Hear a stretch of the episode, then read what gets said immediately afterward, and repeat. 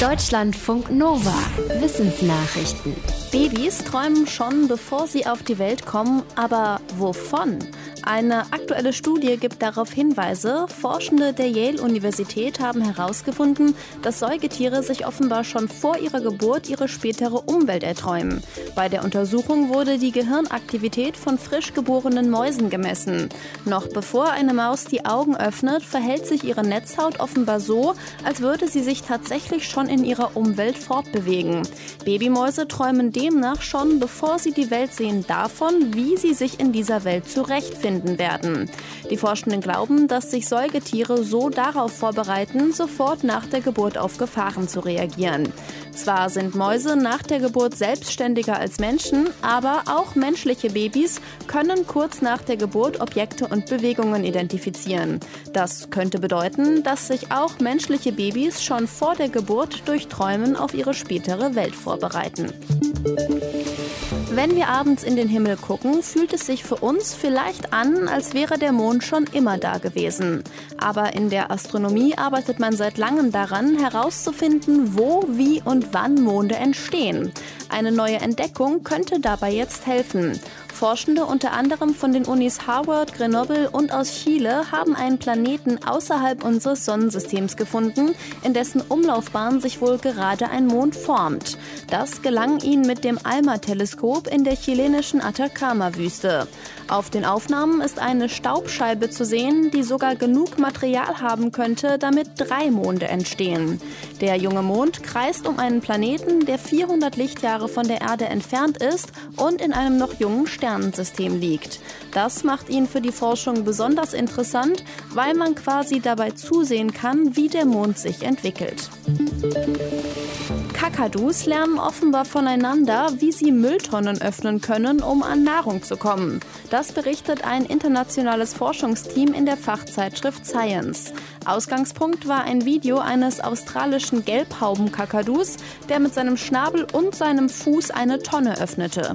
Die Forschenden wollten mehr über dieses Verhalten wissen und befragten Menschen in Australien, die in der Nähe der Tiere wohnen.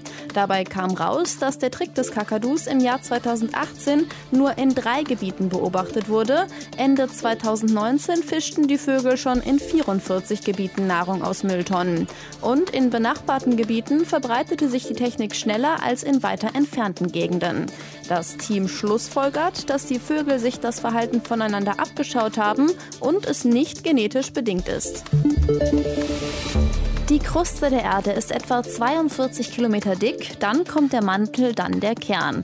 Über den Aufbau der Erde wissen wir viel, doch wie ist es eigentlich beim Planeten Mars? Dort ist 2018 die Sonde InSight gelandet und hat unter anderem Daten über Beben auf dem Mars gesammelt.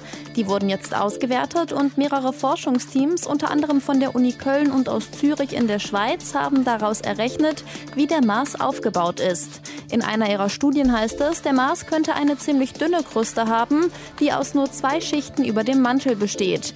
Möglich ist aber auch, dass es noch eine dritte Lage gibt. Dann wäre die Kruste an der Stelle, wo die Sonde steht, ähnlich dick wie die der Erde. Für die Wissenschaftler ist der Aufbau des Mars wichtig, denn so können sie auch mehr über seine Entstehung herausfinden.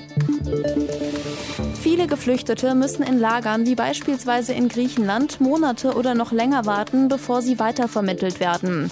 Ein internationales Forschungsteam hat jetzt eine Studie veröffentlicht mit Daten aus dem ehemaligen Camp Moria auf Lesbos darüber, wie es den Menschen dort ergangen ist.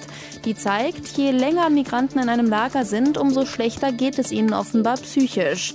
Daten aus einer Klinik im Camp aus dem Jahr 2018 ergaben, ein Plus von 10 Prozent bei der Dauer des Aufenthalts führte zu einer um 3 Prozent gestiegenen Wahrscheinlichkeit, dass Geflüchtete in eine akute Krise gerieten.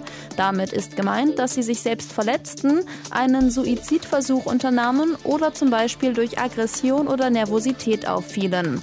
Die Forschenden weisen darauf hin, dass eine solche Krise auch für das Umfeld der Person Folgen hat und dass sie später die Integration behindert in dem Land, das Asyl bewährt.